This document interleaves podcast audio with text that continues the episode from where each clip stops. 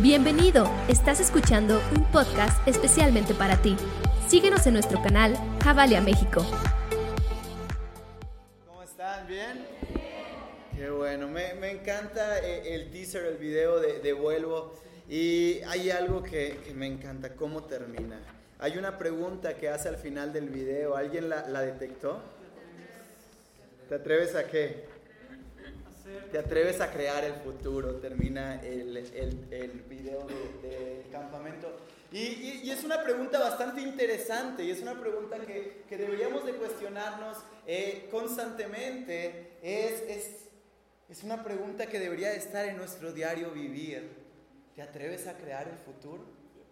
Y yo les pregunto, ¿alguien aquí se atreve a crear el futuro? Ah, bueno, a todos los demás les gusta cómo está su, su, presente y piensan que eso ya es todo, ¿verdad? ¿Alguien se atreve a crear el futuro? Sabes, tenemos la posibilidad como hijos de Dios de crear el futuro, de cambiar las circunstancias que estamos viviendo, de que lo que hoy estamos pasando no sea el límite en nuestra relación con Dios, ni el límite en las circunstancias que estamos experimentando. Todos tenemos la capacidad de cambiar el futuro. Y me gustaría, para empezar, que me acompañaran, por favor, al libro de Lucas, capítulo 10, versículos 38 al 42.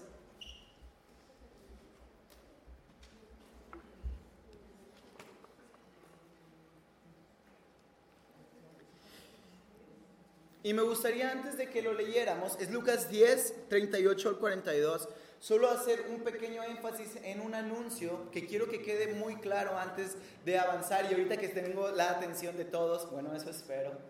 Y es el siguiente, vamos a tener el próximo sábado nuestra noche de alabanza y de adoración en el nuevo local, pero eso no quiere decir que ya esté listo para los domingos, faltan algunas cosas. Entonces quiero decirlo antes de que se nos olvide. Entonces el sábado nos vamos a ver en el nuevo local para adorar juntos a Dios, porque aquí no cabríamos, pero el domingo nos vamos a ver nuevamente aquí. Quiero hacer ese paréntesis grande solamente para que quede claro. ¿Va? Sí.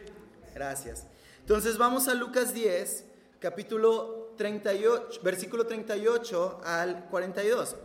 Dice lo siguiente, aconteció que yendo de camino, entró en una aldea y una mujer llamada Marta le recibió en su casa. Esta tenía una hermana llamada María. María la cual sentándose a los pies de Jesús oía su palabra. Pero Marta se preocupaba con muchos quehaceres y acercándose dijo, Señor, ¿no te da cuidado que mi hermana me deje servir sola? Dile pues que me ayude. Respondió Jesús, le dijo, Marta, Marta afanada y turbada, estás con muchas cosas, pero solo una cosa es necesaria y María ha escogido la buena parte, la cual, ¿qué? No le será quitada. Vamos a orar. Padre, gracias por este día. Gracias, Señor, porque me trajiste aquí. No sé cómo me has traído, no sé si alguien me invitó, no sé por qué estoy aquí tal vez. Pero gracias porque creo que tienes algo preparado para mí. Tal vez ni siquiera creo que existes, pero hoy estoy aquí y sé y quiero darte la oportunidad de que me demuestres ese amor incondicional e inmenso que todos me han dicho que se encuentra en ti. Así que Padre, toma control de esta palabra. Sé tú el que habla, porque el hombre no puede cambiar la vida del hombre, pero sí tu palabra puede cambiar la vida y los corazones de los que estamos aquí. Así que Padre, quita todo lo que venga del hombre y que tu voluntad sea impregnada en nuestra mente y en nuestro corazón. En el nombre de Jesús. Amén. Amén. ¿Alguien está emocionado por la palabra del día de hoy? Sí. Gracias, qué bueno. El, la palabra del día de hoy se llama el camino y quiero eh, que entendamos una cosa. Por eso empecé cuestionando esta, eh, o, o, haciendo hincapié en la pregunta de ¿te atreves a cuestionar el futuro? Miren, a lo largo de la historia de la humanidad, eh, Dios nos ha dado la posibilidad de hacernos eh, o, o, de generar en nuestra mente una idealización del futuro. Eso se llama soñar. ¿Alguien aquí sueña? ¿Seguros? No en la noche, esas no se valen. Sino que eh, en algún punto de nuestra vida tenemos la capacidad, y para mí es una capacidad divina, el poder imaginarnos cómo sería determinada situación al término del tiempo. Yo, yo hace unos días tuve una conversación y, me decían, eh, una conversación muy seria y para mí una de las conversaciones que en este tiempo Dios me ha permitido escuchar con una persona que llevaba tiempo alejado de ella y, y me decía, es que para nosotros como padres siempre tenemos una idealización de lo que va a ser nuestros hijos en un futuro. Siempre estamos pensando que nuestros hijos van a ser así, van a estudiar tal cosa, van a vivir en casa por siempre y nunca se van a casar. Y, como padres siempre estamos pensando pero llega un punto en la vida en la cual nos damos cuenta que eso que soñé no se cumplió. ¿Alguien le ha pasado? Y, ese es el ejemplo de los hijos, pero a veces pasa en la vida, ¿no? Ah, pero lo más increíble es que el ser humano tiene esta capacidad, la capacidad de imaginar un futuro diferente, de soñar. El problema es que a lo largo del paso del tiempo, mientras vamos viviendo, mientras vamos relacionándonos con otras personas y, vamos enfrentando oposición para que nuestros sueños se vuelvan realidad, a veces tomamos esa capacidad de visionar y la encajonamos a la posibilidad. Voy a volverlo a decir. En la vida todos tenemos sueños y todos hemos tenido sueños. Eh, eh, por más burdos que estos sean, todos hemos tenido sueños. Pero el llegar a la materialización de esos sueños no siempre es sencillo. ¿Alguien está conmigo? y a veces creemos que porque ese sueño se ve inalcanzable o se ve o se ve difícil, ya no debo de seguir soñando o ya no debo de seguir creando un futuro en mi mente porque no creo que eso pueda llegar a ser posible. Y sabes una cosa, el día en que tu vida se quede sin visión, sin sueños, ese día prácticamente habrás estado muerto espiritualmente porque ya no tendrás la capacidad de creer que Dios puede cambiar tus circunstancias para el futuro que Él destinó desde la eternidad para tu vida. ¿Sabes una cosa? El fin de tu vida no es algo que está al azar. El fin de tu vida no está en una deidad con dados mágicos que los avienta la suerte para ver qué va a suceder en tus situaciones. El fin de tu vida ha sido decretado para bien y no para mal desde la eternidad de las cosas. Y eso no va a cambiar. Dios no juega al azar, no le gustan los dados. Dios sabe lo que va a pasar. Y sabes una cosa, estamos seguros de que nuestro futuro está seguro en Dios. Pero debemos de tener esta capacidad de constantemente estar creando en nuestra mente una visión hacia dónde ir. Dice la palabra de Dios en Proverbios, y es un proverbio muy básico y lo hemos escuchado muchas veces. Dice, el pueblo sin visión, ¿se qué? Desenfrena. Otras versiones dice, el pueblo sin profecía se desenfrena, se descontrola, se pierde. ¿Alguien alguna vez en su vida se ha sentido perdido? ¿O soy el único? Hay momentos en la vida en los que pasas ciertas circunstancias y de repente dices. ¿Qué estoy viviendo? ¿Qué está pasando? ¿Por qué mi familia está como está? ¿Por qué mis hijos están como están? ¿Qué estoy haciendo mal? Y nos encontramos en el camino de la vida perdidos. Y la palabra de Dios es clara en esta situación. Dice, cuando no hay una visión clara, cuando no hay una palabra de parte de Dios y no hay un entendimiento de lo que Dios ha hecho por nosotros, entonces nuestra vida está perdida. Y tal vez tú llegaste a este lugar por primera, segunda o décima vez y te encuentras en esta situación en el cual has ido viviendo tu vida, te has encontrado con principios del cristianismo, pero de repente te sientes perdido. Y sabes, a veces enfrentamos este, estas situaciones de encontrarnos perdidos en situaciones muy vanas, como por ejemplo, qué estudiar, con quién casarme, eh, qué ropa ponerme hoy, sobre todo las mujeres.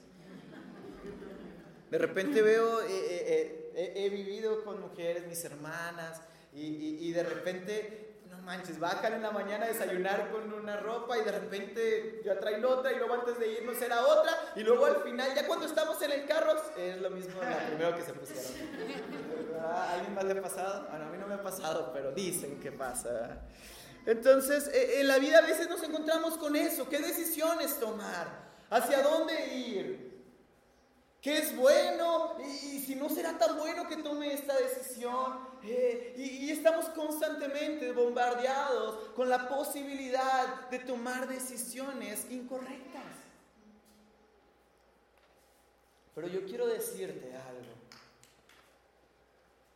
El creyente, digan conmigo, yo, no, no debo de enfrentar estas situaciones.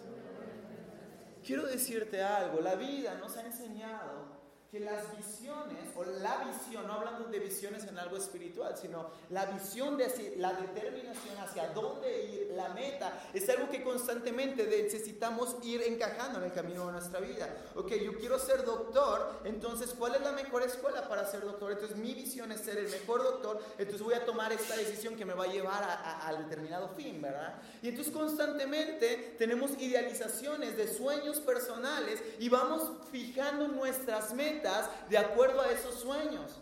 Pero sabes, el problema es que eso se vuelve muy tedioso y muy cansado. ¿Cuántos aquí están viviendo el sueño que tenían hace 10 años? ¿Cuántos realmente lo están viviendo el día de hoy? ¿Estás en el lugar en el que esperaste estar hace 10 años? ¿Sabes? El problema es este. Nuestra vida está dividida en mil y un metas. Tenemos mil metas para todo. Y se nos ha olvidado lo primordial y lo básico. Que el visionario se vuelve la visión. Pueden apuntar esa frase, me gusta. El visionario se vuelve la visión. ¿Quién ha decretado la visión para tu vida? Voy a volver a preguntar. ¿Quién ha decretado la visión para tu vida? ¿Quién sabe el fin de tu vida? ¿Quién sabe dónde vas a terminar? Él visionó desde la eternidad, estando en su trono, y dijo, César, este es el final, este es su futuro, así va a terminar. Pero a nosotros se nos olvida que el mismo que nos ha dado visión es nuestra meta. Voy a volverlo a decir. El ser supremo, majestuoso, Dios, decretó un final para tu vida, tuvo una visión para ti, marcó un camino el cual nosotros vamos a seguir. Para que en ese camino en el cual andamos, que se llama seguir a Jesucristo, entendamos que nuestra visión y nuestra meta se llaman El problema es que a veces es tan frustrante la vida porque tenemos nuestros ojos puestos en metas que nosotros mismos hemos diseñado, pero nuestros ojos no están puestos en la meta verdadera, en, la visión correcta, en Jesucristo. Y ese es un grave problema. Quiero que, entendamos algo. ¿Cuál es el problema? Porque voy a ir como a, este... Eh, clímax de mi mensaje, quiero que entendamos, hay un enorme problema al entender que Cristo es nuestra visión. No es tan sencillo como solamente decirlo. ¿Por qué? Porque el que nosotros podamos llegar al entendimiento de que Cristo es nuestra visión depende directamente de cómo nosotros percibimos a Cristo. Voy a poner un ejemplo. Hace algunos años, ya varios años, surgió en el mundo y en el ámbito cristiano algo conocido como la teología del miedo. ¿Alguien alguna vez ha escuchado de esto? Viene prácticamente un tiempo después de la reforma, algunos años después de la reforma, pasando el 1500. Y entonces empieza a haber algo que se llama la teología del miedo. Y grandes teólogos empiezan a poner a Dios enmarcado en un trono de juicio en un trono duro, en un trono recio, en un trono que no tiene piedad. Y entonces mucha de la gente empieza a tener un miedo grandísimo. Ya no era solamente un respeto, sino era un miedo grandísimo por Dios. Y incluso hay algunos teólogos que si vemos sus escritos en esos años, ellos así de que cometieron un pecado y están así prácticamente sintiendo que el Seol ya los está consumiendo y que no va a haber arrepentimiento. Entonces, esta, e, esta idea o filosofía teológica que surge en determinado tiempo llevó a la gente de esa época el tener una perspectiva de Dios distorsionada. Y entonces, si Él es mi meta, si Él es mi visión, pero mi manera de poder ver a Dios está distorsionada, entonces mi meta, mi futuro, mi visión también van a estar distorsionadas.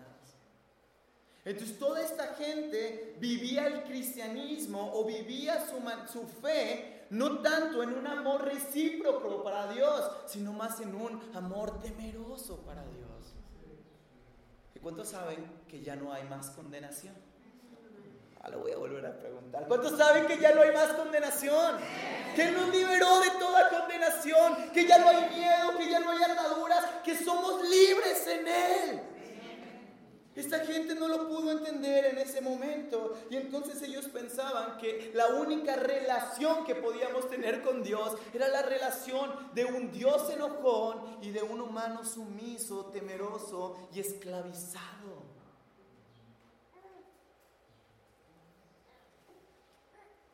El tener una correcta perspectiva de Dios en relación con nosotros nos garantiza una correcta visión en nuestra vida.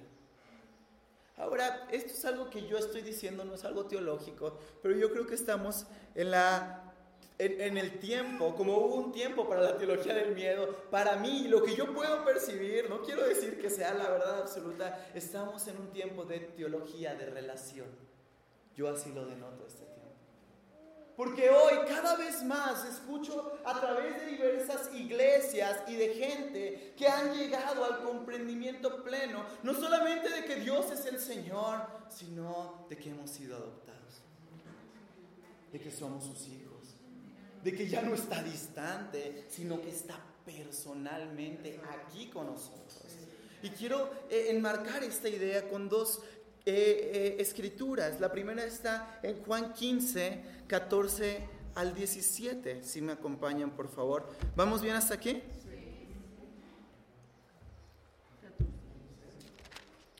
Juan 15, 14 al 17, al 17 dice lo siguiente.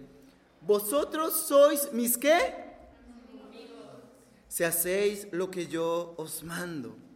Ya no os llamaré como porque el siervo no sabe lo que hace su Señor, pero os he llamado amigos, porque todas las cosas que oí de mi Padre os las he dado a conocer.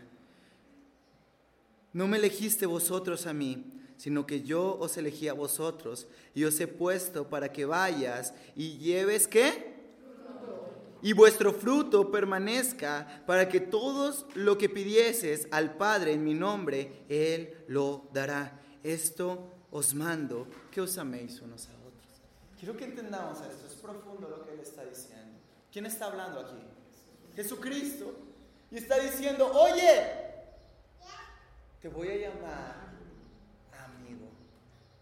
¿Alguien puede entender eso? ¿Quién es Jesús para ti?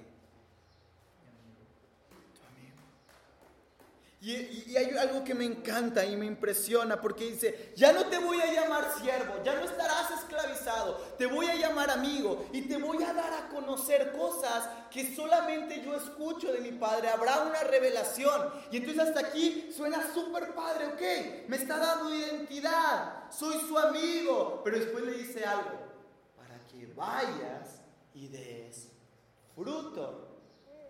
¿Estamos entendiendo esto?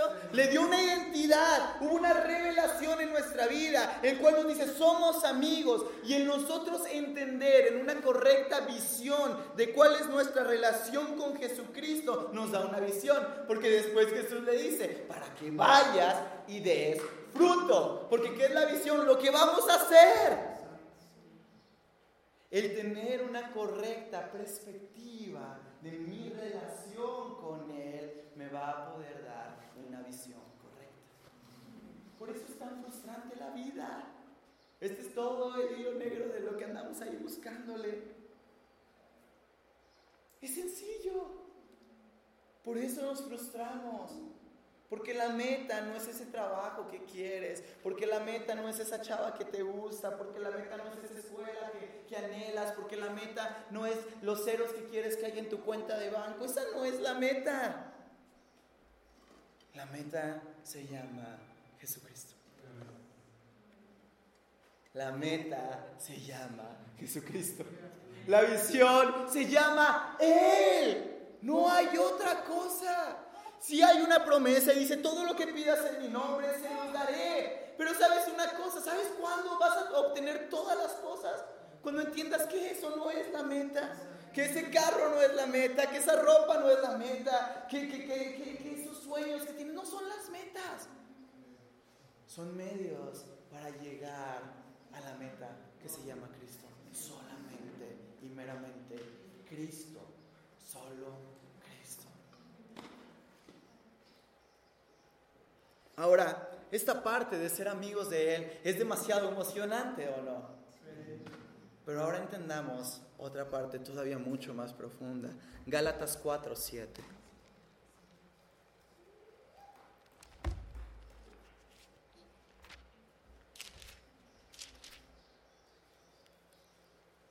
Dice lo siguiente. Así que ya no eres esclavo. Digan conmigo, ya no soy esclavo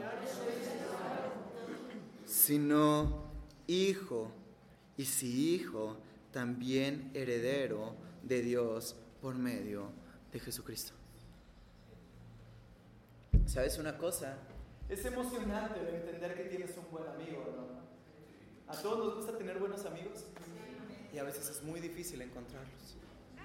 Y entonces vemos aquí algo magnífico. Nos está diciendo, yo soy tu amigo, el primogénito de toda la creación. Por medio de mí fueron creadas todas las cosas y todo es para mí. Y te digo, eres mi amigo. Pero quiero ir un poco más allá. Como te amo, porque eres mi amigo, voy a dar mi vida para que en la relación que tengas con mi padre no sea la de el amigo de mis hijos, sino sea por medio de Jesucristo una relación de padre e hijo. Yo quiero hacerles una pregunta a todos aquellos que tienen hijos. ¿A quién amas más? ¿A tu hijo o a sus amigos? y por medio de Jesucristo, Él mismo nos llama amigos, pero dice, ¿sabes una cosa? No te voy a dejar en un estatus de amigo, porque el amigo viene de vez en cuando a la casa, porque el amigo de vez en cuando le podemos dar un drag, porque el amigo de vez en cuando le puedo pichar algo, ya no te voy a llamar así, me voy a sacrificar para que en cuestión de relación con mi padre ya no seas el amigo de mi hijo, sino que seas adoptado y tú también seas hijo. ¿Quién eres tú? Eres hijo de Dios. Y esta es una idea grandiosa.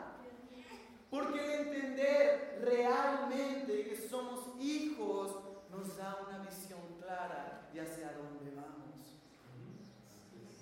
Problema es que no hemos entendido totalmente que somos hijos. Y seguimos viviendo como esclavos en nuestra vida. Seguimos viviendo agachados la cabeza. Seguimos, seguimos, eh, eh, seguimos viviendo en, en estrés. Oye, me impresiona los índices de estrés que hay en nuestro país. Ayer o antier, de esas raras veces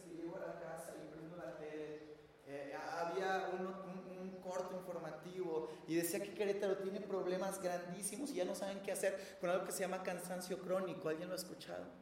Prácticamente es lo que le sigue al estrés y nos está volviendo locos como sociedad queretana.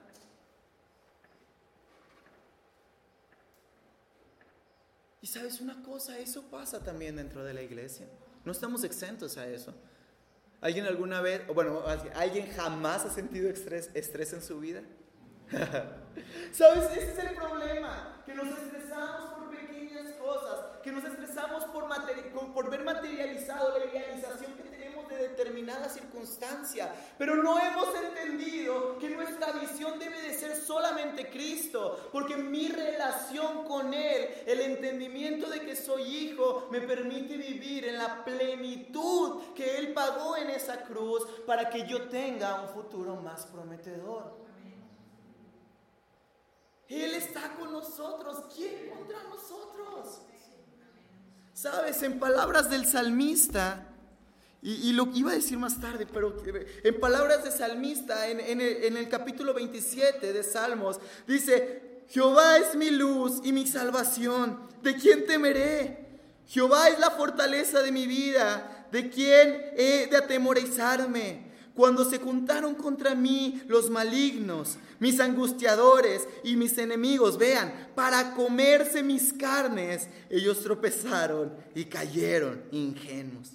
Aunque un ejército acampe contra mí, no temerá mi corazón. Aunque contra mí se levante guerra, yo estaré confiado. Pero vean el verso 4, dice, una cosa he demandado a Jehová, esta buscaré que esté yo en la casa de Jehová todos los días de mi vida. Vivimos atemorizados, vivimos temerosos, vivimos preocupados, vivimos estresados, ya no disfrutamos la vida. ¿Sabes por qué? Porque no hemos tenido el corazón que David tenía de decir, solo quiero una cosa y esa voy a demandar todos los días de mi vida. Que no importa cómo esté el mundo afuera de mí, que no importa las circunstancias que esté enfrentando, que no importa que quieran comerse mi carne, que no importa que mis enemigos se hayan juntado y vengan todos contra mí. Yo solo quiero estar en la casa de Jehová. Yo solo quiero ver a Cristo. Yo solo quiero estar recostado con Él, escuchando sus suaves palabras de esperanza y de y ahora esto me conecta directamente con la historia que empecé contándoles. Yendo de camino, hay una mujer que recibe a Jesús en su casa. Lucas 10, ¿se acuerdan? 38 al 42. Y esta mujer se llamaba Marta. Y entonces vemos que Marta ve a Jesucristo. Imagínense eso. Imagínense que ustedes hubieran visto a Jesús en que su casa esté hecha un desastre, como casi nunca pasa. Imagínense eso, porque quiero hacerles una pregunta, cuando una visita común cualquiera va a su casa, ¿limpia o no lo limpia? Ahora imagínense, es Jesucristo. Y ella tenía la revelación de que Jesucristo iría a su casa, que iba a estar ahí. Te mueves porque te mueves. Y entonces narra la historia que Marta estaba, estaba, y ahí dijo Jesucristo, déjame echarle agua a los frijoles porque no vamos a alcanzar, déjame limpiar esos trastes que dejé en la mañana, déjame tender la cama. Y entonces ella estaba estresada porque sus ojos estaban en lo que ella creía que era Jesucristo. Pero había una mujer, su hermana, que tenía una perspectiva diferente a la de Marta en cuestión de cómo relacionarse con Jesús. Entonces ella se sentó, tal vez un poco más femenina, pero ella se sentó y a escuchar lo que Jesucristo le iba a decir. Y entonces vemos en una sola historia en algunos versos enmarcado el problema tan grande que tenemos de no tener una correcta eh, eh, idealización o punto de vista acerca de cuál es nuestra relación con Dios y cómo es Él. Porque Marta pensaba que Jesucristo era un, un inspector que iba a estar viendo dónde estaba sucio, dónde estaba limpio, pero nunca entendió que Jesucristo lo único que quería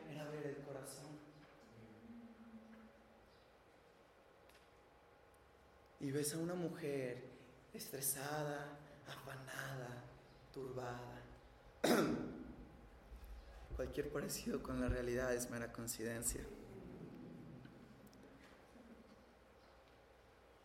Pero las palabras de Jesús para Marta me quiebran el corazón, porque el no tener una correcta perspectiva de Dios trae graves consecuencias a nuestra vida. Le dice, Marta, Marta, afanada y turbada, estás con muchas cosas, pero solo una cosa es necesaria. Digan conmigo necesario. Y María ha escogido la buena parte, la cual no se le quitará. Alguien entendamos esta palabra, necesario. Solo hay una cosa que nosotros necesitamos. Y no es estar estresados, afanados, turbados por conseguir lo que creemos que, Dios quiere. Solo hay una cosa que te es necesaria hacer. Cállate y siéntate a los pies de tu Señor para que Él pueda ministrar tu corazón. ¿Sabes? El que limpies mucho o el que hables mucho o el que hagas mucho no denota más amor de Dios para contigo que el que solamente te sientes y lo escuchas. Él no murió en una cruz para traerte así porque ya no serán más siervos, ahora serán hijos. Y dígame, Padre, si lo que más quiere no es llegar a su casa y que tu hijo te escuche y que él te hable y que puedan tener una buena y una sana relación.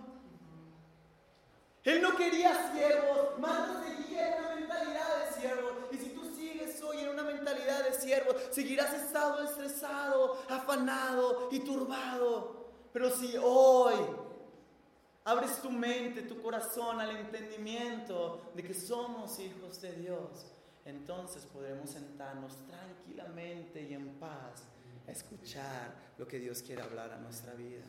Y eso es visión. Y eso es profecía. Y cuando hay palabra de Dios a nuestra vida y cuando escuchamos la profecía o la palabra de Dios para con nosotros, entonces podemos vivir en control. Ya no hay más descontrol. ¿Vamos bien aquí? ¿Sabes una cosa?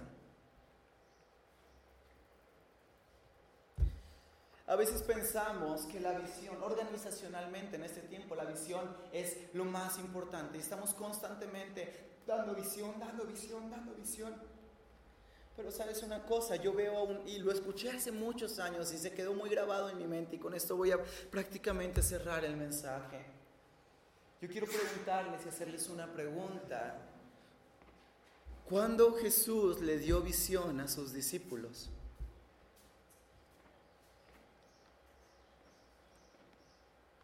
Y esta parte es importante que la entendamos. He escuchado gente que dice, ay, se las dio ya cuando se iba.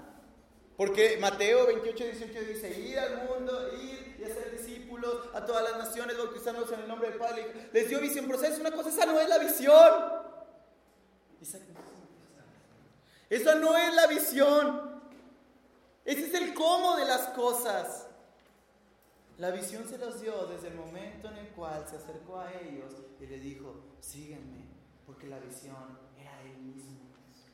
¿Sabes una cosa? A veces estamos tan estresados de el cómo, cómo vamos a hacer las cosas, cómo vamos a hacer que este negocio funcione, cómo vamos a hacer que la iglesia funcione, cómo vamos a hacer que mi vida funcione. Pero sabes una cosa, el cómo no es importante, porque el cómo está implícito en el por qué.